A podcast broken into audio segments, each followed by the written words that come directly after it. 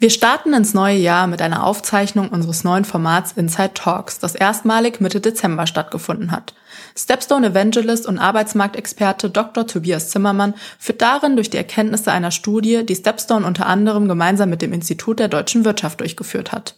Denn die Babyboomer gehen in Rente, die Erwerbsbevölkerung in Deutschland schwindet, es droht Arbeiterlosigkeit und damit einher Produktivitätsausfälle und Einkommensverluste in Milliardenhöhe. Dazu hat er sich außerdem zwei internationale Gäste eingeladen. Stepstone-KollegInnen Mimuna Madawi und Stephen Warnham berichten aus Frankreich und der UK. Erfahren Sie, wie Unternehmen bis 2035 Beschäftigung, Produktivität und Innovationskraft sichern. Kurz, international wettbewerbsfähig bleiben.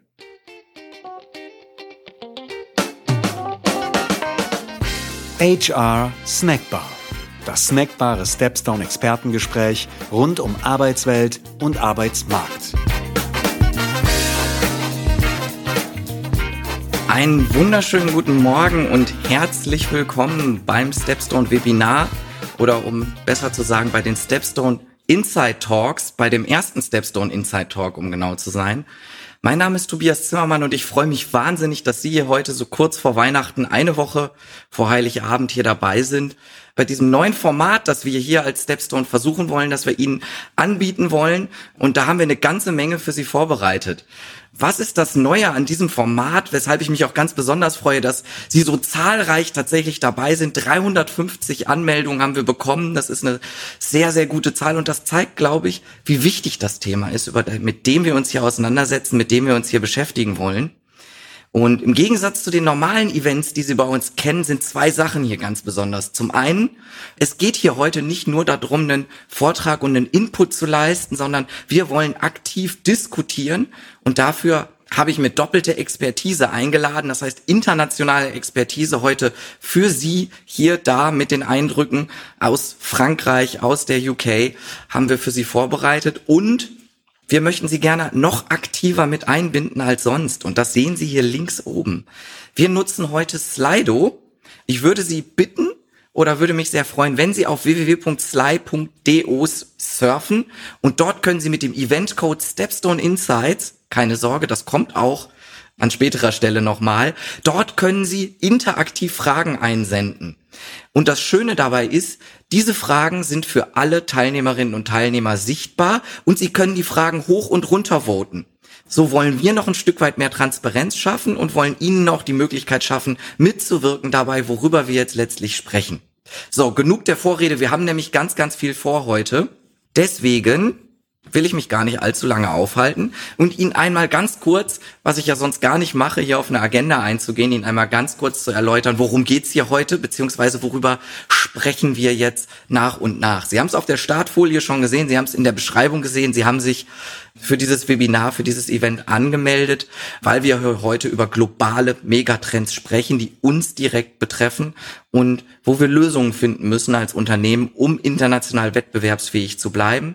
Dazu werde ich jetzt gleich starten mit einem kurzen Input. Ungefähr 20 Minuten versuche ich mich selber zu bremsen, zu limitieren, dass es auch dabei bleibt, Ihnen auch einige Argumente an die Hand zu geben. Das sage ich jetzt gleich schon als kleiner Spoiler vorneweg, warum HR, warum Ihre Position wichtiger ist denn je, auch konkrete Zahlen, mit denen Sie in den Diskurs gehen können, mit Ihrer Geschäftsleitung, mit den Kolleginnen aus den Fachbereichen, warum es wichtiger ist, dass man auch auf Ihren Ratschlag und Ihr Wissen hört. Denn das sind globale Trends, die wichtiger denn je kaum sein könnten und die mehr denn je über die Wettbewerbsfähigkeit unserer Unternehmen entscheiden.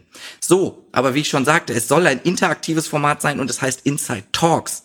Das heißt, wir gehen dann in den Talk-Teil über und holen uns exklusive Insights von ja zwei absoluten Experten, Expertinnen ab. Und da muss ich jetzt leider eine Sache sagen. Wir haben ja glücklicherweise Pragmatismus gelernt oder lernen müssen in den letzten zwei Jahren und so war es auch für uns hier heute.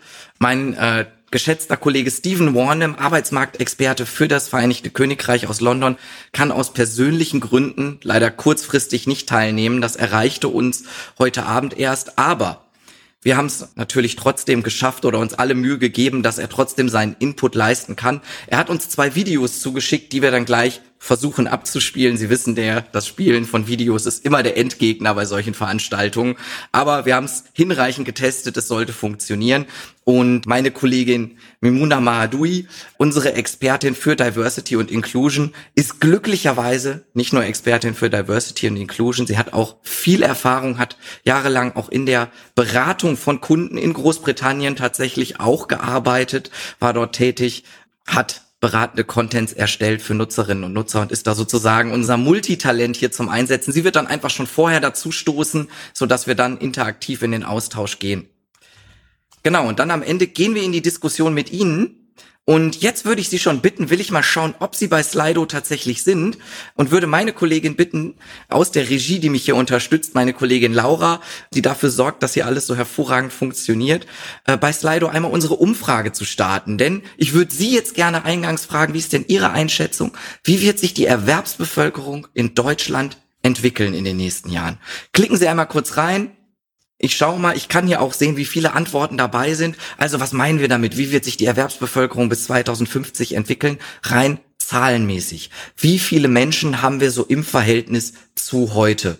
Ich warte noch mal 20, 30 Sekunden, auch um Sie ein bisschen zu incentivieren, zu Slido zu gehen, denn das ist wirklich ein wahnsinnig tolles Tool, das wir vor allen Dingen hier intern bei uns bei Stepstone schon mal bei unseren Mitarbeiter-Events getestet haben und das ich wirklich sehr, sehr spannend finde, da so zum Austausch zu kommen. So, jetzt haben wir 40, 50 Leute, die schon teilgenommen haben und ich sehe, gut, die Hälfte von ihnen sagt, schrumpfen von mindestens zehn Prozent oder mehr. Gut, ein Drittel sagt, schrumpfen von etwa fünf Prozent und nur die wenigsten sagen, 14, 15, 20 Prozent sagen, es wird konstant bleiben oder wachsen. Das will ich jetzt natürlich gerne auflösen. Und wer schon mal bei dem ein oder anderen Vortrag von mir dabei war, die oder der kennt dieses Slide hier natürlich ganz gut. Und deswegen keine Sorge, werde ich mich nicht allzu lange damit aufhalten an dieser Stelle. Das Zeitalter knapper Talente beginnt jetzt. Das ist ein Begriff, den wir bewusst sehr stark gewählt haben und den wir bewusst mit diesem, finde ich, sehr eindrucksvollen Bild des aufziehenden Gewitters über Frankfurt am Main verglichen haben oder das wir hier dafür benutzt haben. Warum tun wir das? Oder warum benutze ich gerne dieses Bild? Wir sprechen in den letzten 20 Jahren schon häufig über das Thema Fachkräftemangel. Wir sprechen über das Thema demografischer Wandel. Und ich merke, dass wir hier schon die Menschen haben, die tatsächlich Vordenkerinnen und Vordenker sind, die einen Schritt weiter denken, die hier heute da sind. Und das freut mich sehr, denn genau das ist das Ziel, uns mit an Sie zu richten, mit Ihnen zu diskutieren in diesem Webinar. Denn Sie haben das völlig richtig eingeschätzt. Die Erwerbsbevölkerung in Deutschland wird deutlich schrumpfen. Bis 2050 werden Millionen Arbeitskräfte fehlen und deshalb das Bild des aufziehenden Gewitters. Denn das, was wir in den letzten 20 Jahren erlebt haben, an Fachkräftemangel, das ist maximal so ein laues Lüftchen, sage ich mal, das uns erreicht hat. Das ist maximal vielleicht ein erster Regentropfen in diesem Sommer, in diesem ganz besonderen Sommer oder in diesem ganz besonderen Jahr 2021. Das echte Gewitter, das kommt jetzt noch und das zeigen uns diese Zahlen hier sehr, sehr eindrucksvoll. Das sind jetzt die großen Zahlen weltweit gesehen. Da sehen wir einmal, wenn wir hier auf Europa schauen, die Erwerbsbevölkerung in Europa wird in den nächsten 20 Jahren um neun Prozent zurückgehen. Das ist das Dreifache dessen, um das sie in den letzten 20 Jahren noch gewachsen ist. Und jetzt mag der eine oder die andere oder andere vielleicht sagen, 20 Jahre, das ist viel Zeit, da muss ich mich nicht mit beschäftigen. Der letzte Harry Potter Film, nicht der letzte, der erste, ist gerade mal 20 Jahre her. Das finde ich ist äh, ein kleines popkulturelles Beispiel dafür, dass ich mich erstens schon relativ alt fühle aber zweitens so eine Zeitspanne dann doch kürzer ist, als wir vielleicht denken. Und das zeigt, wenn wir über Mangel gesprochen haben in den letzten 20 Jahren, dass wir eigentlich noch in einer Phase waren, in der die Erwerbsbevölkerung, das heißt das Gesamtangebot, aus dem wir schöpfen konnten, gewachsen ist. Und jetzt werden wir die gegenteilige Entwicklung erleben. So, viele von Ihnen werden vielleicht schon dabei gewesen sein und haben das schon mal gehört. Ich will das aber an dieser Stelle spezifizieren. Und zwar wollen wir auch über den Tellerrand hinausschauen. Wir sehen hier Nordamerika. Wir sehen, in Nordamerika gelingt es, dass die Erwerbsbevölkerung zwar deutlich langsamer als früher, aber immerhin weiter wächst, relativ konstant bleibt. Jetzt mag man anmerken, kein Problem für Nordamerika also. Vielleicht zuerst auch zur Erklärung, warum ist das so? Das ist so, weil Nordamerika, die USA ein unglaublich attraktiver Markt sind, das funktioniert einfach über Arbeitsmigration. Denn die demografischen Entwicklungen in den USA sind letztlich dieselben wie hier und Das können Sie mir glauben, das ist auch für die UK, also für das Vereinigte Königreich, und dazu werden wir ja gleich noch ein paar Insights hören, trifft das ebenso zu. Jetzt könnte man meinen, kein Problem also für die USA, für UK, falsch gedacht. Was wir hier sehen ist, das ist einmal eine Aufstellung des Anteils der Erwerbstätigen, das heißt produktiven Bevölkerung, die eben die Wertschöpfung generiert für unsere Gesellschaft, die für Wachstum und Fortschritt verantwortlich ist, im Gegensatz zur restlichen Bevölkerung. Das heißt, jüngere Menschen, die noch in der Ausbildung sind, Kinder und ältere Menschen, die eben in die Rentensysteme gehen. Wir kennen ja alle die Diskussion, aber ich finde, diese Zahlen hier zeigen das nochmal sehr, sehr eindrucksvoll. Und wir sehen, bis 2050 wird der Anteil der Erwerbsbevölkerung in Deutschland an der Gesamtbevölkerung um 16 Prozent zurückgehen. Um 16 Prozent auf fast die Hälfte und Sie sehen, bis 2100 ist nur noch fast jeder Zweite in Deutschland erwerbstätig. Und Sie sehen, was ich sehr spannend finde, dass wir hier halt ein globales Phänomen haben. In den USA trifft das nämlich auch zu, auch in der UK, obwohl die Erwerbsbevölkerung zahlenmäßig konstant bleibt, gewinnt dort eben der Anteil der Bevölkerung der Menschen, die deutlich älter sind, an Gewicht. So, das nur zum Hintergrund, warum wir hier uns mit einem globalen Problem auseinanderzusetzen haben. Eine andere Zahl, mit der wir uns ganz konkret aktuell auseinandersetzen, ist die unglaubliche Nachfrage am Fachkräftemarkt beziehungsweise auf dem Arbeitsmarkt. Und da finde ich diesen Chart hier sehr beeindruckend, den ich regelmäßig zeige und immer aktualisiere, weil er einfach immer weiter nach oben geht. Das ist die Nachfrage hier bei uns bei Stepstone auf unserer Plattform. Wir haben das indexiert. Und was heißt indexieren? Indexieren heißt, dass wir uns einen Ausgangswert genommen haben. Und da haben wir mal den Durchschnittswert gebildet der sechs Monate der Vor-Corona-Zeit. Und das sind die 100 Prozent der Vor-Corona-Nachfrage. Und jetzt bitte ich Sie, sich vor Augen zu führen, aus was für einer Zeit wir vor Corona kamen. Ich weiß, es ist äh, schwer, sich da noch dran zu erinnern, dass es da mal eine Zeit davor gab. Aus was für einer Zeit kamen wir? Wir kamen aus einer Zeit unglaublichen wirtschaftlichen Wachstums. Gut zehn Jahre unglaubliches Wachstum hier in Deutschland. Das war fast einzigartig. Und das heißt, entsprechend hoch war natürlich die Nachfrage nach qualifizierten Arbeitskräften. Und deswegen überrascht mich besonders oder hat uns damals alle überrascht, dass im März, April schon dieser 100% Wert dieselbe Nachfrage erreicht wurde. Und wenn wir uns erinnern, März, April, da befanden wir uns noch mitten im zweiten Lockdown und es war auch noch nicht absehbar, wann der zu Ende sein wird. Ganze Branchen, Tourismus, Gastronomie, Hotellerie, die lagen alle mehr oder weniger brach. Die konnten, selbst wenn sie vorausschauend agieren wollten, konnten dort nur die wenigsten schon aktiv rekrutieren. Gleichzeitig haben aber viele auch schon, vielfach auch auf Basis der Erfahrung mit der Finanzkrise schon damals gesagt, das zeigen unsere Befragungen, nach der Krise, um Aufholeffekte zu generieren, um das Verlorene wieder reinzuholen, werden neue Mitarbeiter wichtiger sein denn je, werden die Mitarbeiter wichtiger sein denn je und wird vielleicht auch der Personalbedarf steigen und genau das haben wir dann im Sommer gesehen und das sehen wir auch weiterhin. Sie sehen, die Kurve steigt weiterhin, sodass wir mittlerweile 42 Prozent über dem Vor-Corona-Niveau uns bewegen. Und das ist, denke ich, etwas, was niemand so prognostizieren konnte, der große Ökonom hier in Deutschland, Marcel Fratscher, ähm, hat im Januar noch gesagt, ja, jede Prognose Anfang dieses Jahres wird zum Scheitern verurteilt sein. Ich denke, da ist durchaus was dran. Wir können aber, glaube ich, aufgrund der aktuellen Situation zumindest davon ausgehen, dass sich dieser Trend nicht ganz so schnell umkehren wird. Sie haben die Trends eben, die globalen Bevölkerungstrends gesehen.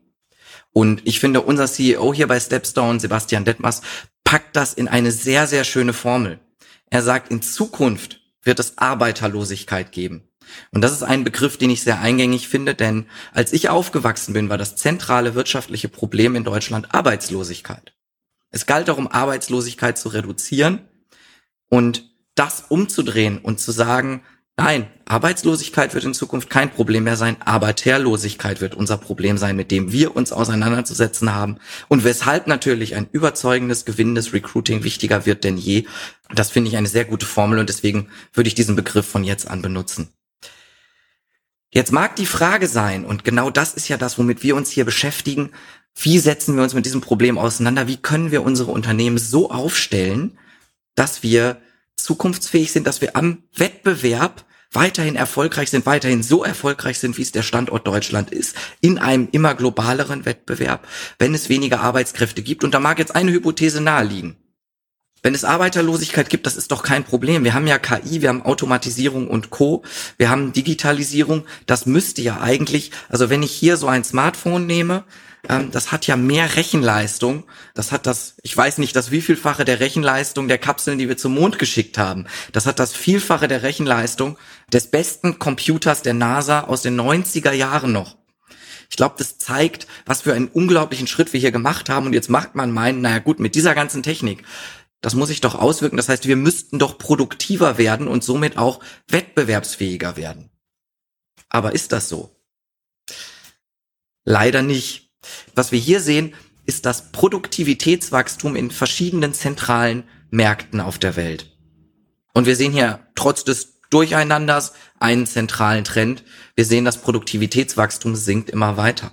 Das heißt, ganz im Gegensatz zur Hypothese, die sehr nahe liegt, wenn wir daran denken, was für Möglichkeiten wir mit KI und Automatisierung und Co haben, werden wir nicht mehr produktiver. Tatsächlich ist in Deutschland im Jahr 2018 zum ersten Mal das Null an Wachstum erreicht worden. Das heißt, wir haben keinen Schritt vorwärts gemacht. Die Pandemie hat in diesem Kontext selbstverständlich auch nicht geholfen. Das heißt, um das zusammenzufassen, wir hatten früher, wir kennen eine Situation und die prägt auch noch die Annahmen unseres Recruitings vieler People-Strategien bis heute, auch wenn wir uns natürlich ein Stück weit adaptieren, ist das im Mindset immer noch drin. Wir kommen aus einer Situation des Überflusses, was Arbeitskräfte angeht. Arbeitslosigkeit war ein großes Problem und des wirtschaftlichen ständigen Aufschwungs. Wir wurden immer produktiver, immer effizienter. Produktivitätsgewinne durch neue Technologien haben sich manifestiert. Ja, und wie sieht's heute aus? Sie sehen den Heuballen und ähm, um im Bild der Raumkapsel zu bleiben, wir haben hier offensichtlich ein Problem. Denn wenn wir erstens weniger Menschen werden und zweitens diese weniger Menschen nicht produktiver werden, wie sollen wir dann unsere Wettbewerbsfähigkeit erhalten? Wie sollen wir dann das Level, das Niveau an Ergebnissen, an Produktivität, an Produktion und letztlich dann auch an gesellschaftlichem Wohlstand erhalten? Und genau damit haben wir uns natürlich auseinandergesetzt. Und deswegen sind wir hier bei diesem Webinar. Deswegen sind wir hier bei den Stepstone Insight Talks heute. Wir haben gemeinsam mit dem Institut der deutschen Wirtschaft, haben uns die Ökonomen, die Makroökonominnen und Ökonomen des Instituts mit ins Boot geholt sowie als die deutsche E-Recruiting-Branche. Wir haben uns da noch die New Work SE, die hinter Xing stecken und die Kienbaum Consultants, das sind gute Freunde von uns, mit denen wir sehr oft sehr gut zusammenarbeiten, ins Boot geholt und wir haben zusammen eine große Studie aufgesetzt und haben untersucht, wie sieht es, wie wird sich die Produktivität in Deutschland in Zukunft entwickeln. Und gleichzeitig, und das ist natürlich die wichtigere Frage für Sie jetzt ganz konkret, was können Unternehmen Unternehmen? Denn das mag erstmal abstrakt klingen, die individuelle Produktivität, aber letztlich spiegelt sich das exakt in der Performance und im Erfolg eines jeden Unternehmens von Ihnen natürlich wieder. Und genau deswegen sprechen wir drüber. Das heißt, wir haben zwei Dinge getan. Erstens eine makroökonomische Analyse und Prognose der Produktivität in die Zukunft gewagt. Und wir haben eine große Befragung gemacht und von der abgeleitet, was Unternehmen ganz konkret tun können, um produktiver zu sein und damit am Markt weiterhin erfolgreich zu sein. Zuerst kurz zur Produktivitätsprognose. Und Sie sehen hier die Wachstumskurve nur für Deutschland und Sie sehen die relativ steil nach unten gehen. Und da gibt es eine gute Nachricht. Wenn wir die richtigen Maßnahmen treffen, gesamtgesellschaftlich und auch alle Unternehmen für sich jeweils gesehen, dann können wir das Positivszenario erreichen. Das ist ein Wachstum von 1,4 Prozent im Mittel. Jedes Jahr hat natürlich so seine Ausschläge. Nichtsdestotrotz kann man das dann mitteln über so fünf Jahresintervalle und dann wäre das die Annahme. Gelingt uns das nicht, dann landet es lediglich bei 0,6 Prozent. Wie gesagt, das sind Annahmen, die von vielen Variablen ausgehen. Nichtsdestotrotz ist das fast null und das würde uns sicherlich nicht zum Erfolg verhelfen. Jetzt mag man der ein oder andere vielleicht einwenden, die oder ein oder andere von Ihnen vielleicht einwenden. Na gut, das ist ja gar nicht so ein großer Unterschied oder das macht vielleicht gar nicht so viel aus. Ich glaube, zwei Dinge sind hier ganz essentiell. Erstens, wir sehen, was wir eigentlich für ein To-Do haben, dass wir selbst in diesem gerechneten Positivszenario die Wachstumsraten von früher nicht erreichen. Die Beratung McKinsey hat gesagt, eigentlich, um weiterhin erfolgreich zu sein, brauchen wir zwei Prozent. Und wir sehen eben, was auf dem Spiel steht und das zeigt uns auch nochmal die nächste Zahl. Die Makroökonomen haben für uns nämlich berechnet, was macht das volkswirtschaftlich eigentlich für einen Einfluss? Dieser Unterschied von 0,8 Prozent zwischen den zwei Szenarien. Und das ist der zweite Punkt. 7000 Euro in individuellem Einkommen je Einwohnerin in Deutschland macht das einen Unterschied pro Jahr. Und ich glaube, das zeigt, wenn wir das jetzt einfach mal ganz simpel multiplizieren, was für einen volkswirtschaftlichen Effekt schon diese Zahlen haben und was das dann selbstverständlich auch für einen Effekt auf uns als Unternehmen hat. So viel dazu. Jetzt geht es aber für uns natürlich darum, was können wir konkret machen? Und da kommt die Expertise ins Spiel, die ich jetzt schon angesprochen habe, nämlich was können die einzelnen Unternehmen tun, um weiterhin produktiv zu sein? Und warum schauen wir da in die UK? Da habe ich Ihnen jetzt einfach mal drei äh, Zeitungsausschnitte ganz, ganz äh, plakativ mitgebracht. Im Vereinigten Königreich wird das Thema Produktivität schon seit Jahren diskutiert. Da diskutiert man dieses Thema viel, viel aktiver, was Beschäftigung für eine Auswirkung auf die Produktivität hat, wie sich das auf, die, auf das Wachstum volkswirtschaftlich auswirkt und wie sich das auf die Unternehmen auswirkt und auf den Unternehmenserfolg im globalen Wettbewerb. Deswegen hat man dort viel mehr Erfahrung mit dem Thema als wir hier in Deutschland, bei uns findet das im Endeffekt nur unter Ökonomen statt, auch wenn das Thema schon lange bekannt ist. Die wenigsten diskutieren das tatsächlich öffentlichkeitswirksam. Wir haben das Gefühl, dass das so langsam passiert und da tragen wir natürlich auch unser Stück zu bei. So, und deswegen wollten wir gerne Stephen Warnham, Arbeitsmarktexperte aus der UK, einladen, um hier mit uns zu sprechen. Wie gesagt, er kann leider ähm, aus guten Gründen heute nicht teilnehmen. Das ist das, was eben passiert. Aber er hat uns eine Videobotschaft geschickt und die versuche ich jetzt einmal kurz aufzuschalten, damit Sie die sich anhören können. Denn eingangs habe ich ihn gefragt, wie ist die Situation denn mit Blick auf die Produktivitätsentwicklung in der UK? Und was heißt das konkret für die Unternehmen dort? Und das würde ich mir jetzt einmal gerne kurz mit Ihnen zusammen anhören. Hi everyone, I'm Steve Warnham, Senior Content and Communications Manager for Total Jobs here in the UK. Tobias asked me to share a few thoughts about where we're at in terms of the conversation around productivity here in Britain. Essentially, output per hour worked is growing less than half the rate it was before the 2008 financial crisis. This is called a decade of lost growth here in the UK. And currently the, the rate is 20% lower than pre-recession trends forecasted it would be.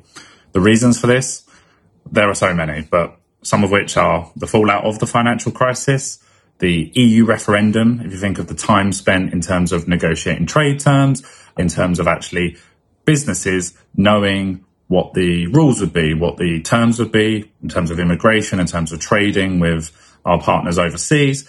But also economists are claiming that the growing trend of people who are self-employed or smaller, smaller businesses is also hindering productivity. Essentially, with less money to invest in terms of development, or training or technology. And from a wider economic sense, this is having some drawback. And then, of course, as we hit 2020, the outbreak of COVID-19. More recently, economists are arguing that this is starting to impact wage growth as businesses are turning to higher wages to overcome skill shortages and essentially make sure they have the people their business needs. The other side of this, and one argument for this is actually that this will potentially see fewer of these small businesses in the marketplace as they might be pushed out by larger competition. Or indeed, if people are self-employed, they might be more likely to go work for a larger company if the wage is there on offer at the level they want. So that's kind of where we're at at the moment. And in a second, I'll cover off some of our tips, some of our views in terms of what businesses should be looking to do. So, Sie haben es gehört. Er hat schon angekündigt, es gibt noch ein zweites Video, das er uns geschickt hat. Ich will aber an dieser Stelle einmal kurz, und das werde ich auch gleich im Dialog äh, mit meiner Kollegin Mimuna machen, ich werde immer noch mal kurz zusammenfassen, worüber wir eigentlich gesprochen haben, das auch übersetzen, so haben wir das ja auch angekündigt. Wovon hat Steve an dieser Stelle konkret gesprochen? Er hat erstmal davon gesprochen, dass die Ökonomen schon vor der Krise von einer Dekade oder einer verlorenen Dekade mit, mit Blick auf das Produktivitätswachstum in der UK gesprochen haben. Denn das Wachstum betrug schon vor der Krise jetzt nur gut die Hälfte dessen, was man bis 2008, bis zur Finanzkrise gewohnt war. Und jetzt mittlerweile ist das Wachstum nochmal um 20 Prozent weiter gesunken. Und dann hat er eben dazu gesprochen oder uns erklärt, was glauben die Ökonomen denn, woran liegt das konkret? Und da sind natürlich die Gründe zu nennen, wenn wir die Jahreszahlen sehen. Natürlich die Finanzkrise ist ein zentraler Grund. Der Brexit ist selbstverständlich auch ein Grund mit all seinen Konsequenzen, die da einhergehen. Und die Pandemie hat ihre Auswirkungen. Das sind jetzt aber große gesellschaftspolitische Aspekte. Er hat aber noch was sehr, sehr Spannendes gesagt, was ökonomisch auch mit Blick auf unsere Strategien, was für uns schon mal, glaube ich, ein wenig anteasert, worin es im zweiten Video gehen könnte. Und zwar sagt er, dass es in der UK einen großen Trend hin auch zur Selbstständigkeit gibt und auch in weniger produktiven Zweigen der Wirtschaft hin zu Kleinstunternehmen und dass die dafür verantwortlich gemacht werden, dass die Produktivität insgesamt sinkt. Und zwar nicht einfach, weil es kleine Unternehmen sind, auf gar keinen Fall. Gerade wir in Deutschland wissen ja, wie wichtig ein starker KMU-Markt ist, wie wichtig ein starker Mittelstand ist. Nein, er sagt, weil hier die Mittel fehlen, einmal in Weiterbildung, in Humankapital zu investieren und in technische Lösungen, in die Adaption von digitalen Lösungen zu investieren. Und das ist so viel, kann ich schon mal verraten. Es gibt zahlreiche Thesen, warum die Produktivität gesamtgesellschaftlich nicht weiter wächst, dass die Adaption von KI und Co. dieser modernen technischen Lösungen nicht funktioniert, ist eine These. So. Dann habe ich ihn aber auch noch gefragt dazu, was können Unternehmen in Deutschland konkret lernen von den Erfahrungen aus der UK, wo sich Unternehmen eben schon länger mit diesem Thema befassen. Jetzt will ich Ihnen nicht unterstellen, dass Sie sich nicht mit der Produktivität Ihrer Mitarbeiterinnen befassen. Ich bin mir sicher, Sie tun das, aber wahrscheinlich noch nicht so konkret vor diesem gesellschaftspolitischen Hintergrund. Und da mache ich jetzt einmal das zweite Video an und wir schauen mal gespannt, was er dazu gesagt hat. Our research found that before the pandemic, employers were trying a range of tactics. You had 25% of businesses who were coaching or training their management in order to make sure their teams were focused on the right stuff. 25% were actually, before the pandemic, focusing on flexible working options. So different working hours, different working locations, whether that might be at home or in the office. 16% were providing breakout areas in order to help people focus. And actually, with the same thing in mind, 16% we're allowing blackout hours where you turn off emails, you turn off messaging, you can really focus on a piece of work. So I think from an employer's perspective, what we'd recommend is that, you know, the pandemic gives us a chance to reset, to refocus and to recalibrate in terms of the main things we want to focus on as employers to get the most out of our teams. One of this is, as I've touched on, training staff well. So whether it's new tools, technologies, ways of working, making sure that people are given everything they need to get the most done. Secondly, is considering the benefits of long-term remote working. If you think of the time we spend commuting, the time we spend going to the office, this could be better spent focusing on a project. And actually, in fact, if you're spending an hour going into the office and you really need to get that report done for Friday, staying at home will allow you to knuckle down. And actually, you know, we spoke to a productivity expert who had a really nice quote where she said, essentially, busy is not productive and bosses who focus on busy are not seeing the full picture. So being in meetings, sending emails isn't the right way to work. It's actually making sure you're doing the right things. And I think this really ties into how we can target the smaller culprits of unproductivity. We talk a lot in the UK about presenteeism, which is essentially oh, I must go to that meeting. And actually how we can enable people to say, I don't need to be in this meeting. I'll reply to your email later. I'm even going to turn off my Outlook and my Slack or my Teams and really focus on the, the tasks at hand. This will be a really key thing as people go forward. And I think, you know, that, that presenteeism is really key because I think we, we've sort of fallen into a culture where everything's always switched on, which is very distracting, you know. Obviously, in our social lives, it could be social media, but actually in our professional lives, it could be even while recording this uh, message, I've had 12 messages on Teams, and that's very distracting. So I think what we can do to switch those things off, really focus people down, will be critical from an employer's perspective. Whilst obviously the macro trends in terms of wage growth and skills training from a governmental level is something that we as businesses can help to influence um, from a policy level. Thank you so much. Also, worüber hat Steven gesprochen? Das war ja schon mal eine ganz schöne Menge, die er uns hier mit auf den Weg gegeben hat. Er hat einmal gesagt, also ganz konkret investiert, da haben sie eine Untersuchung gemacht, haben eine Survey gemacht, da haben Unternehmen zum einmal in Management-Trainings investiert. Und das zweite war, dass sie in die Flexibilität der Arbeit investiert haben. Ja, auch ein Riesentrend, mit dem wir uns aktuell auseinandersetzen. Er hat dann aber konkrete Empfehlungen abgegeben und das fand ich sehr spannend. Was waren das für Empfehlungen, die er gerade uns mit auf den Weg gegeben hat? Zuallererst, und das finde ich sehr, sehr eingängig und das wird auch gleich zu dem passen, worüber wir gleich noch sprechen, Training. investieren ins Humankapital. Und da fand ich, gab es ein ganz schönes Bild, das letztens in einer Diskussion aufgekommen ist. Das passt sehr gut zu dem, was er hier gesagt hat. Bei Fußballern zum Beispiel oder anderen Sportlern sprechen wir häufig von dem Marktwert. Wenn wir in das Wissen und in die Fähigkeiten unserer Mitarbeiterinnen und Mitarbeiter investieren, dann steigern wir den Marktwert unseres Teams. Und genau das ist ein essentieller Punkt, um die Produktivität der einzelnen Menschen weiterhin zu steigern. Das heißt, Investment in Training ist letztlich ein Investment in unsere Produktivität.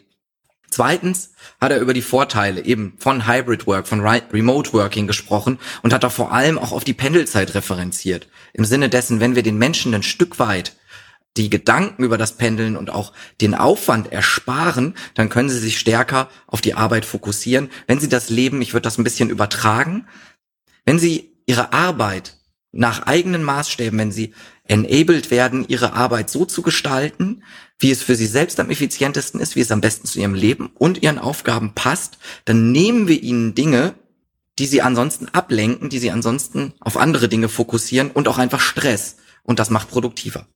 Und der dritte Punkt, und den finde ich ganz, ganz besonders spannend, das ist dieser Präsentierism, über den er gesprochen hat. Das heißt, im Gespräch mit Expertinnen und Experten in der UK kam dieser Punkt sehr stark auf, dass beschäftigt sein, also busy sein, nicht zwingend heißt, ich bin auch produktiv. Das heißt, ich sende E-Mails, ich bin in vielen Meetings, das heißt nicht, dass ich auch wirklich einen produktiven Output habe. Und ich glaube, das ist tatsächlich auch ein sehr, sehr spannendes Learning, würde mich Ihre Einschätzung später auch dazu interessieren, dass wir sehr, sehr stark aus der aktuellen Zeit mitnehmen können. Und ähm, ja, das würde ich an dieser Stelle natürlich gerne diskutieren, weil wir haben hier ein Talk-Format. Ich habe schon ganz, ganz viel gesprochen und ich habe gemerkt, ich habe auch ein bisschen überzogen. Ich freue mich ganz, ganz besonders an dieser Stelle, dass meine Kollegin Mimuna Madoui hier ist. Sie ist Recruiting Tech-Expertin bei uns und ja, nicht nur das, wie ich am Anfang schon sagte, sie ist für das Thema Diversity verantwortlich bei uns in der Stepstone Tech-Gruppe. Sie verfügt über viele Jahre Erfahrung in der UK. Ich sehe, du hast dich schon aufgeschaltet. Mim, great to have you. Um, I already introduced you as uh, our tech diversity and HR content multi-expert, let's say. So great to have you. Hi, thank you, Tobias. Hi, everyone. Maybe let's start. Um, you you heard what what Steve said, and I know you you were in you're exchanging your thoughts with him as well. So I think focusing and yeah, this aspect of presentism he, he spoke about is a very interesting point he made. Do you have anything to add in general regarding your huge experience within the UK market? What the learnings from the UK can be for us? Yeah, I think it's really interesting because we've seen that quite a lot over the last few years where this being seen busy and this uh, attitude of being at work and doing potentially extra hours or going to work while being ill, for example, has been something that is nearly part of the culture somehow in the workplace, but doesn't necessarily make you work harder as such, um, because actually it affects your productivity quite a lot. So it's interesting to see how it's changed and with obviously the changes in the labor force and who, um, who gets to get a job, basically. Seeing the change in those attitudes or potentially those new hybrid working patterns probably will have an impact on that as well. We've seen quite a few companies lately trying to um, suggest uh, four days a week instead of five, for example, or a complete change in the in the working hours as well. So I think the the shift in dynamics due to the pandemic, but also uh, with Brexit in the UK probably will have an impact on those things. And that will definitely bring a, a, shift in culture as well within those businesses. So that's going to be quite interesting to see. Yeah, exactly. Thank you very much. I think this point you made with regard to the uh, to working when you're more or less sick is an important point and shows exactly the point um, Steve already has made that we have to focus more on the output. So, also ich habe Sie ähm, gefragt zu ihrer professionellen Meinung eben, ob sie noch was hinzuzufügen hat zu dem, was äh, Stephen Warnham uns mit auf den Weg gegeben hat. Und für sie ganz wichtig war tatsächlich auch dieser Aspekt, dass wir stärker darauf fokussieren müssen, was ist eigentlich das Ergebnis unserer Arbeit. Es bringt nichts, sich krank zum Arbeitsplatz zu schleppen. Ich, ich hoffe sehr und ich könnte mir auch gut vorstellen, dass das tatsächlich ein Ergebnis dieser Pandemie ist, dass wir alle da deutlich sensibilisierter sind, um zu zeigen, ich bin ein motivierter Mitarbeiter, eine motivierte Mitarbeiterin sondern dass es eben darum geht, bin ich performant und da kann es sich jetzt, um in diesem konkreten Beispiel natürlich zu bleiben, absolut lohnen oder lohnt es sich definitiv, jeder Gesundheitsexperte sagt uns das, sich einfach in Ruhe auszukurieren und dann fit und mit 100 Prozent wieder an den Start zu gehen, weil sonst verlängert sich die Krankheitszeit ja nur. Aber ich denke, das lässt sich übertragen. Fokus auf Output und auch das Vertrauen da rein zu haben in die Menschen, die man da hat, anstatt stärker auf formale Aspekte, die man vermeintlich besser kontrollieren kann, finde ich ein sehr, sehr spannendes Takeaway. Now, um, let's turn to the results of our study. Jetzt lassen Sie uns äh, zu den Ergebnissen unserer Studie sprechen. Was haben wir denn herausbekommen? Was ist für Deutschland relevant? Und ja, erstmal ein ganz, ganz zentraler Output hier an dieser Stelle, finde ich, das ist ein Zitat aus der Studie. Die können Sie im Übrigen gratis auf unserer Website runterladen. Wenn Sie nochmal, ich habe schon gesehen, es sind äh, Fragen reingekommen währenddessen, zum Beispiel die 7000 Euro, aus welchem Zeitraum stammt die denn? 7000 Euro pro Jahr pro Person. Also wir sprechen hier über eine enorme Menge zur Herkunft der Daten und so weiter und so fort. Schauen Sie gerne in die Studie rein, können Sie gratis runterladen auf stepstone.de slash Wissen. Aber wenn Sie einfach googeln nach den entsprechenden Stichworten, werden Sie es auch finden. Wir haben vier sehr, sehr spannende Ergebnisse rausbekommen, die aus unserer Sicht ganz, ganz zentral sind, um die Produktivität Ihrer Mitarbeiterinnen und Mitarbeiter zu fördern. Das ist einmal das Thema Matching. Das heißt, die richtigen Kompetenzen, die Sie tatsächlich brauchen, definieren und entsprechend die Menschen auf diese Kompetenzen matchen. Das heißt, der richtige Mensch, um es auf die Formel zu bringen, für den richtigen Job. Und dazu werde ich gleich noch ein, zwei Worte sagen. Das ist nämlich gar nicht so selbstverständlich. Fehlerkultur. Und auch da sind wir bei einem Aspekt, der uns schon durchaus bekannt vorkommt. Eine Fehlerkultur, die zum Neuen anregt, Misserfolge als Lerneffekte zulässt, ganz wichtig. Das Thema Eigenverantwortung und das Thema Diversity und Vielfalt. Sie ahnen es schon, zu dem wir gleich sprechen werden. Ich würde Sie jetzt bitten oder bin sehr gespannt, ich würde meine Kollegin einmal bitten, hier nochmal die Abstimmung aufzumachen. Mich würde nämlich interessieren, welche Erfolgsrezepte hiervon setzen Sie bereits konkret bei sich um? Was glauben Sie, was funktioniert bei Ihnen bereits gut? Mim, what do you think um, with regard to our participants? Uh, what of these four aspects we talked about the results before? What do you think? What is actually in place in Germany? What or with regard to our participants, who are of course the thought leaders of the HR scene here? Well, it's a, it's a tricky one. I think it it may depend on the organizations or the locations, but uh, I think we we'll, we'll see some interesting results. Really. Definitely. Mim sagt ähm, mit Einschätzung auf oder ein bisschen natürlich gemein von mir, sie zu fragen, äh, was sie wohl antworten werden, dass es natürlich von der Organisation abhängt und das ist natürlich vollkommen richtig. Wir alle haben unterschiedliche Herausforderungen, unterschiedliche Hintergründe und deswegen gibt es natürlich nicht den One-Fits-All-Approach. Spannend. Ähm, ich glaube, wir können den Poll an der Stelle auch schon mehr oder weniger zumachen. Ähm, eigenverantwortliches Arbeiten und Beteiligung der Mitarbeiter ganz weit vorne. Drei Viertel haben das geantwortet. Die anderen Sachen so eher in der Minderheit. Mim, to give you some transparency, um, self-responsibility and participation of the employees in taking important decisions was in three out of four replied, okay, we have already this in place. So I think this is a promising result, right? It is. I think uh, empowering people is always a good thing. So uh, if initiatives like that starts uh, being more common practice, it's probably a very good thing.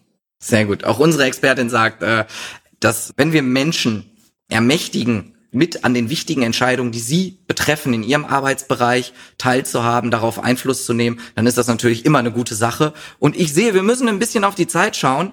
Deswegen gehe ich jetzt hier einfach schneller drüber. Hier sehen Sie die Ergebnisse unserer Studie. Aber das Gute ist ja, Sie bekommen das ja im Nachgang zugeschickt und können sich das nochmal in Ruhe anschauen. Das heißt, mit Blick auf eigenverantwortliches Arbeiten scoren Sie hier, scoren unsere Teilnehmerinnen und Teilnehmer deutlich besser. Was sehr interessant ist, und darauf würde ich jetzt eingehen, sind die 20 Prozent der Menschen, die mit ihrem Kompetenzmatching sehr zufrieden sind. Denn das sind zwei Aspekte, auf die ich jetzt zum Abschluss nochmal sehr gerne gezielt eingehen würde. Das Thema Matching.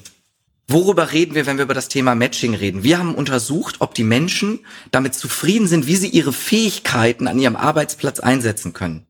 Und dann haben wir festgestellt, dass nur 20 Prozent damit absolut zufrieden sind, das heißt so performant sind, wie sie eigentlich sein könnten. Insgesamt haben 40 Prozent sogar gesagt, ich bin so weit damit unzufrieden, dass ich davon ausgehe, im übertragenen Sinne unproduktiv zu sein oder so haben wir das interpretiert. Das heißt, 40 Prozent, fast jeder zweite am Arbeitsplatz sagt, okay, ich bin nicht so produktiv, wie ich sein könnte, weil ich meine Kompetenzen und Fähigkeiten, die ich habe, einfach nicht einsetzen kann. Woran liegt das? Das liegt aus unserer Sicht an zwei Dingen oder an zwei Dingen, mit denen wir da entgegenwirken können. Das eine ist, und da gibt's eine schöne Studie auch bei uns gratis zum Download, die haben wir zusammen mit Kienbaum gemacht, Future Skills, Future Learning, geht nochmal darauf ein und die hat gezeigt, wir haben jetzt schon in Deutschland einen großen Skill Gap in Unternehmen. Das heißt, die Kompetenzen, Digitalkompetenzen, Metakompetenzen, um in Zukunft erfolgreich zu sein, die fehlen. Und die müssen wir einmal nachrekrutieren. Das heißt, wir müssen Flexibilität wahren. Auch sowas wie in Zeiten der Arbeiterlosigkeit, wenn uns die Hälfte der Menschen fehlt, mag es vielleicht verlockend sein zu sagen, oh, ich mache eine Kündigungsfrist von zwölf Monaten, dann gehen mir die Leute nicht so schnell verloren. Wenn die Personen dann aber unproduktiv sind, uns nicht weiterhelfen, dann hilft uns das nicht. Das heißt, hier brauchen wir mehr Flexibilität und, was wir jetzt natürlich schon öfter gehört haben, Re- und Upskilling. Das heißt, das Invest in unsere Belegschaft. Und ich würde sogar so weit gehen zu sagen, da wir immer weniger Menschen werden, können wir irgendwann nicht mehr erwarten, dass die Leute die konkreten Hard Skills für die Berufe, für die wir rekrutieren, direkt mitbringen, sondern es kann sich auch lohnen, auf Potenziale zu schauen und dann eben danach zu rekrutieren und die Menschen selber dazu auszubilden.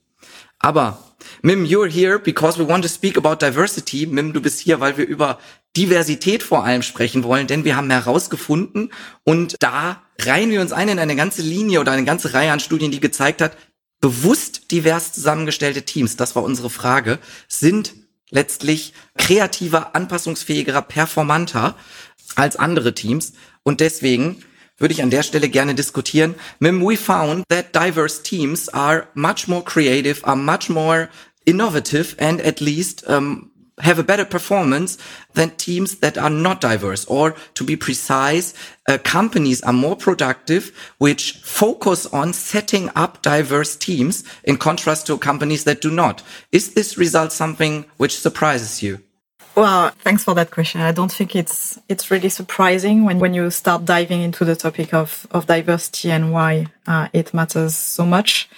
We've seen a lot of research being uh, shared in the past year or so, and even 10 years ago that were consistent in those results.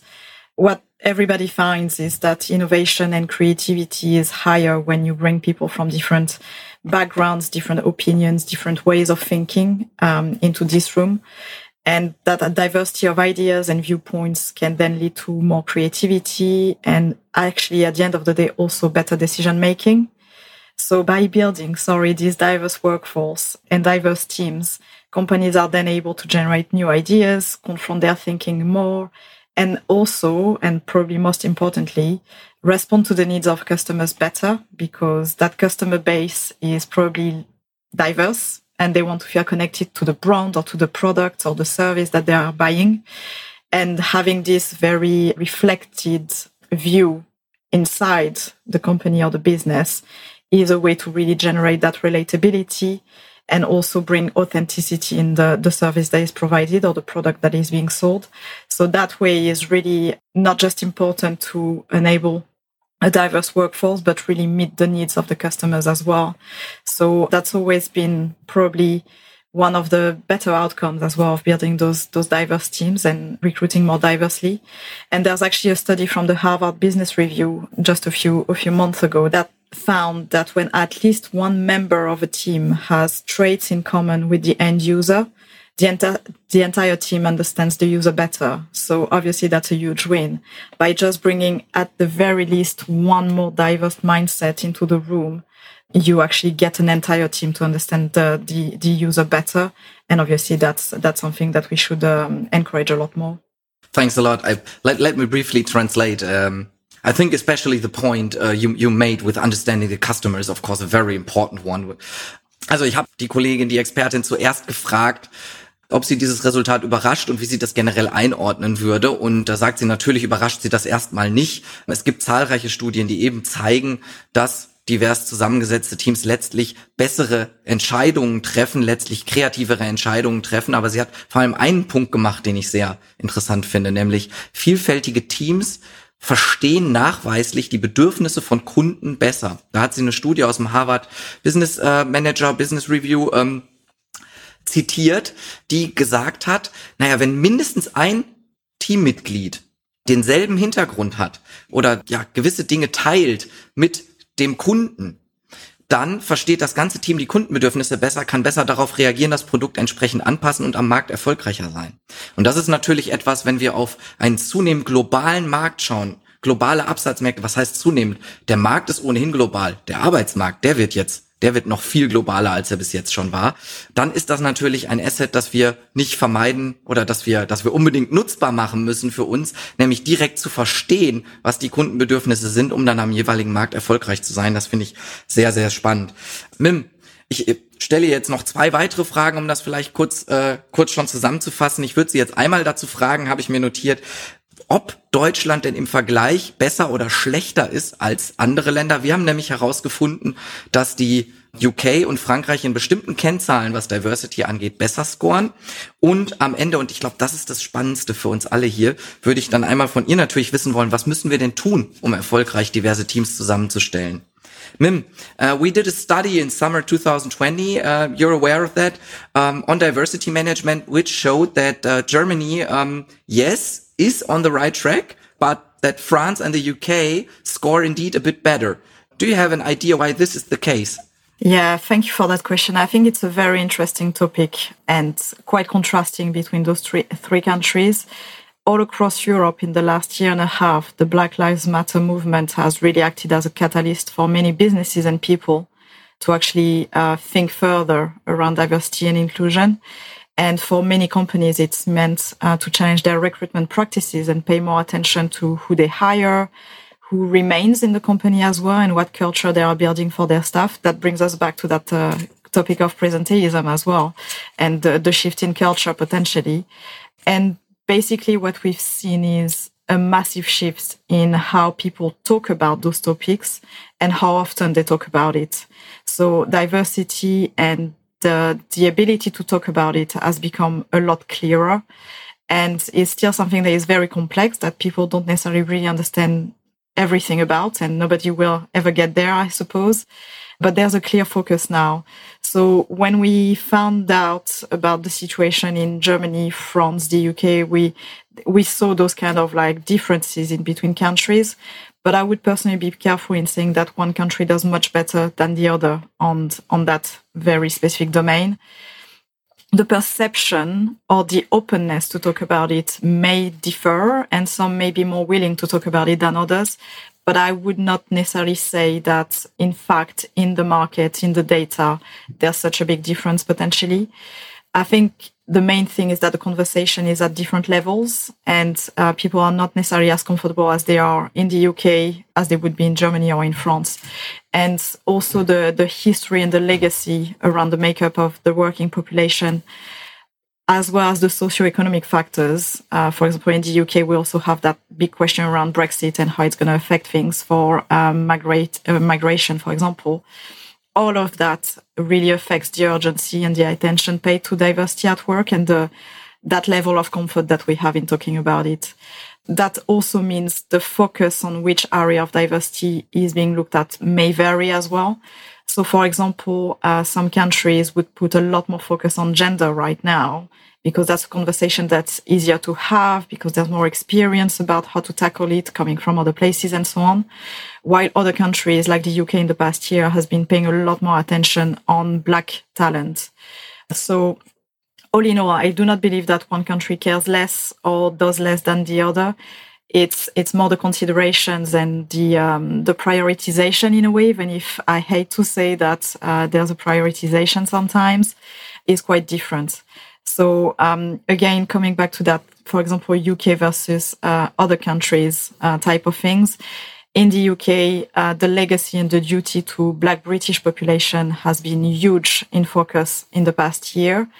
And there's a lot of work now going into data collection to understand better what is the makeup of the workforce, what is the makeup of uh, a company staff, and that's because it's been very top of the agenda uh, lately. And there's a lot of talks also around the denomination. I use the words Black British um, purposely because we've used acronyms in the past in the UK that don't necessarily reflect how people feel and want to be seen as. And on the flip side, um, Black Lives Matter has been huge in focus as well in France for various reasons as well. But at the moment, a lot of the conversations are also around people with North African heritage. So there's a report that's just been published around uh, job applications for people with uh, North African heritage and an Arab sounding name. And what they found is uh, these people were 31%, um, unfortunately, less likely to get a call back from recruiters than people with white sounding names. And they also have to send 1.5 more applications as the exact same profile with a white name. So as you can tell with those kind of like facts and nearly anecdotes, the focus on diversity is there everywhere but the focus and some of the elements of work within that diversity question may vary from country to country and then the ability to talk about it more openly. So there would be lots of reports like the one I just referenced that probably are produced regularly, but we don't necessarily feel comfortable talking about them as well. Many, many thanks. Oh, wow. This, that's such a lot of analysis. Let me briefly try to sum up uh, the most important points. Also, äh, die gute Nachricht ist, dass wir oder ähm, MIM sieht es erstmal kritisch, die verschiedenen Länder zu vergleichen und sagt, naja, diese ganzen Kennzahlen, die wir uns da suchen, das bildet nicht zwingend ab, wie es in der Realität ist. Es ist einfach, sie führt das auf unterschiedliche Stände und auch unterschiedliche Prioritätensetzungen des Diskurses vor Ort zurück. So und vor allem ein Punkt, der für sie besonders interessant ist und den sie hier herausgestellt hat, ist natürlich die, ja, die Historie und die historische Erfahrung in den verschiedenen Ländern, in den verschiedenen Märkten. So hat die UK zum Beispiel eine, eine, ganz andere Migrationsgeschichte als zum Beispiel Deutschland hat. Und da hat sie bewusst das Beispiel der Black Lives Matter Bewegung gebracht oder auch den Begriff Black British eingeführt und gesagt, na ja, auch da haben wir mit dem, mit dem Wording viel versucht in der Vergangenheit und ähm, das hat aber nicht wirklich die Bedürfnisse der Menschen getroffen und deswegen ist es ein Begriff, den sie, den sie bewusst genutzt hat, weil das der Begriff ist, den die Menschen tatsächlich auch als Selbstbeschreibung genutzt sehen wollen. Jetzt aber zu der, denke ich, für uns wichtigsten Frage nochmal zum Ende hin. Mim, ähm, unfortunately we're running out of time. This is definitely a learning we have to we have to take from that. But i'm sure there's one question we want you to answer for us here uh, and most participants have right now. If i want to get more productive with diverse teams where shall i start? What shall i do? Uh, we need another hour or two for for that to be covered properly but one of the things that i would advise as a first step is taking a look at what the company looks like in terms of staff as a first stage those diversity inclusion strategies need to be very holistic and uh, something that people are also accountable for. So there's there's everything to be done really, but one very good first step is to understand why is our workforce not diverse currently and understanding those dynamics to then try and come up with solutions. So, uh, understanding who's in senior, mid, entry level positions, what do the promotion process look like, and uh, who do we recruit? Like, what's on the job ad? Where is the job ad published? who is applying and all of that combined understanding better those uh, those elements in our recruitment and in our uh, fostering of people within a company will will help understand okay actually we need to diversify our ways of publishing a job advert or change the wording on the job adverts or uh, actually change the process for interviews and so on. So looking at the, the recruitment and the retention of talent first would be a good way to really understand the situation and then take the actions coming up. Okay, thank you very much for for briefly summing up summing up such an important topic and focusing on where to start because I think this is the most important question. Mit Blick auf die Zeit ähm, hat Mim sich jetzt erstmal hier kurz gefasst und uns einen Input gegeben, wo wir starten können ganz konkret. Und da sagt sie, schauen wir uns doch erstmal an, wen stellen wir eigentlich ein? Wo finden uns die Talente? Und auch in die eigene Belegschaft zu schauen. Das heißt, wie setzt sich die Belegschaft tatsächlich jetzt zusammen? Auf dem Einstiegslevel zum Beispiel, auf einem mittleren Level und auf Führungsebene. Und da dann genau zu schauen, wo haben wir denn welches Maß an Diversität und wo können wir nachbessern? Und diese ganze Reihe an Kennzahlen, auch aus dem Recruiting zum Beispiel, wer ist das Recruitment-Team, wie divers ist das Recruitment-Team, auch wo spielen wir unsere Stellenanzeigen aus und wer sieht die dann letztendlich und wer bewirbt sich, wer bewirbt sich auf welche Stellen, diese ganzen Kennzahlen einfach mal nebeneinander zu legen, zu analysieren und zu schauen, okay, wo ist das Problem da vielleicht am größten oder wo können wir am besten optimieren? Das wäre ein guter Startpunkt, hat sie uns jetzt hier mit auf den Weg gegeben. Ich fasse deshalb an dieser Stelle einmal zusammen. Ich denke, ganz, ganz wichtig ist der Punkt, alte Denkmuster aufzubrechen, tatsächlich den Wandel in den Gedanken, in den Köpfen anzustoßen. Ähm, viele der Dinge, die wir jetzt besprochen haben, die wir gesehen haben, die sind ja nicht neu.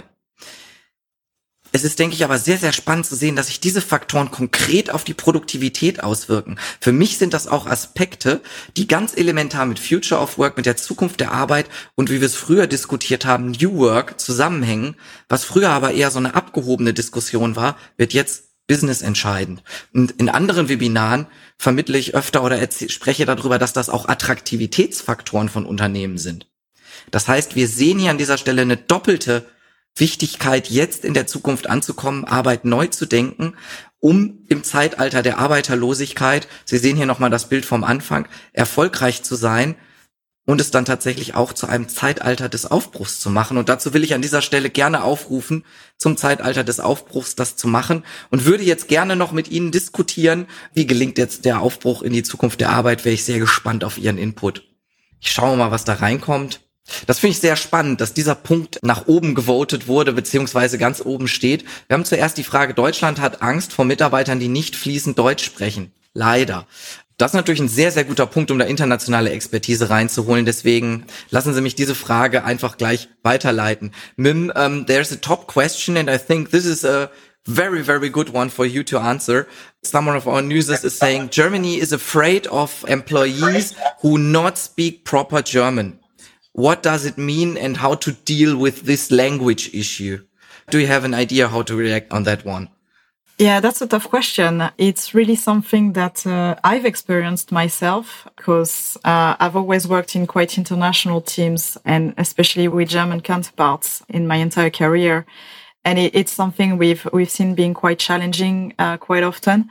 I think depending on the business also and whether it has this international uh, kind of like aspect to it or not uh, obviously means different different ways to touch on it. If English, for example, becomes a kind of like a, a company language, things may be easier, but it also means not leaving German speakers behind with that potential training and uh, learning about languages.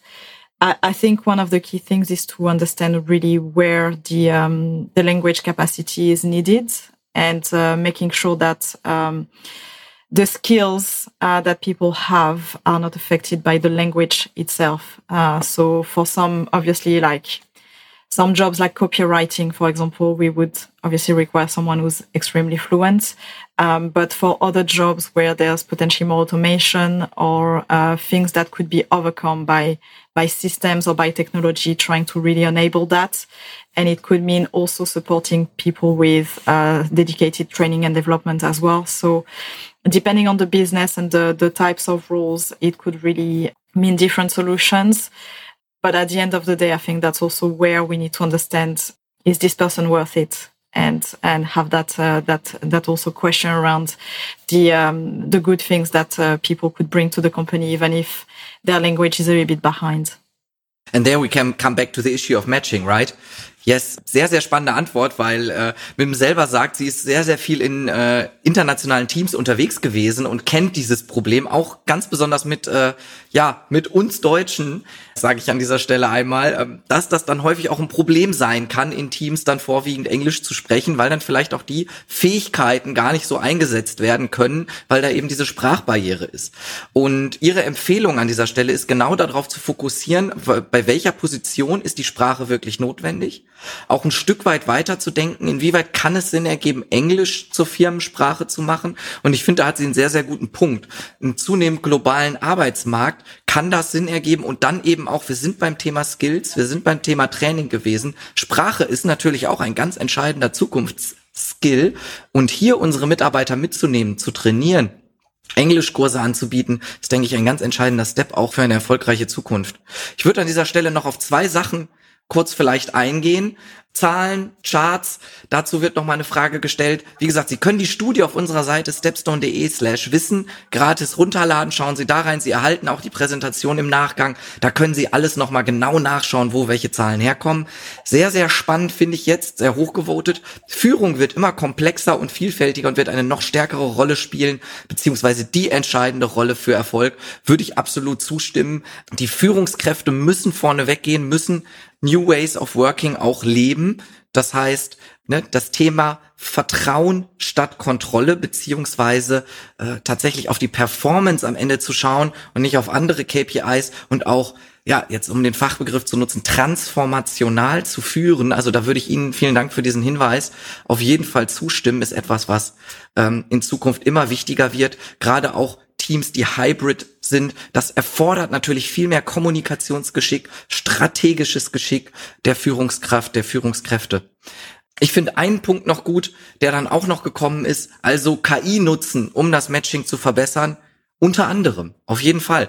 Letztlich können wir es uns nicht mehr leisten, schlechte Matches zu haben, falsche Entscheidungen zu treffen. Wir können es uns immer weniger leisten und obgleich es natürlich immer weniger Arbeitskräfte werden, ist es natürlich trotzdem noch eine ganze Menge. Und vor allem, wenn es dann perspektivisch jetzt wirklich in die Zukunft geschaut dahin geht, dass wir auch mehr auf Potenziale, auf Skills schauen müssen, dann brauchen wir natürlich intelligente Tools, die uns hierbei unterstützen. Das heißt aber nicht, dass die uns die komplette Arbeit abnehmen. Das heißt natürlich, dass wir unsere Gehirnkapazität da rein investieren müssen, zu schauen, was sind denn eigentlich die Kompetenzen, die wir, die wir brauchen, kritisch zu hinterfragen, auch immer wieder zu überprüfen, haben wir diese Kompetenzen aktuell, um erfolgreich zu sein, oder haben wir sie nicht? Und dann kommt es natürlich am Ende, wenn wir jetzt mit Hilfe von Matching die entsprechenden Kandidaten haben, dann haben wir natürlich die Auswahl eingegrenzt und dann kommt es auch immer noch auf das, die persönliche Passung an, dann kommt es darauf an, auch die emotionale Intelligenz von uns und unsere Erfahrung zu nutzen. Ich würde sagen, wir haben jetzt schon acht Minuten überzogen. Es kommen jetzt noch ein paar weitere Fragen rein. Ich würde es an dieser Stelle trotzdem einmal beenden. Ich nehme als Takeaway für uns auf jeden Fall mit bei diesem neuen interaktiven Format dass wir ein bisschen mehr auf das Zeitmanagement achten müssen, vielleicht ein paar Slides weniger reinpacken und dafür mehr Zeit für die Diskussion haben. Ich bedanke mich ganz, ganz herzlich, dass Sie länger dabei geblieben sind. Ich bedanke mich vor allem natürlich bei Mimuna, unserem Gast, unserer Expertin. Thank you so much, Mim, for being with us. Uh, unfortunately, time is off. An dieser Stelle, wie gesagt, vielen, vielen Dank und an Sie noch der Hinweis, Sie bekommen jetzt im Nachgang auch die Möglichkeit, unser Webinar hier zu bewerten und uns Feedback zu geben. Und das fände ich ganz, ganz super, weil wir wollen das unbedingt weitermachen. Wir wollen diese Reihe weiter fortführen. Wir wollen mit Ihnen im Diskurs Arbeit für die Zukunft weiterdenken und werden hier weitermachen. Und dann nehme ich Ihren Input sehr, sehr gerne mit, um besser zu werden, um Ihnen ein noch besseres Angebot zu schaffen und eine noch bessere Diskussionsplattform.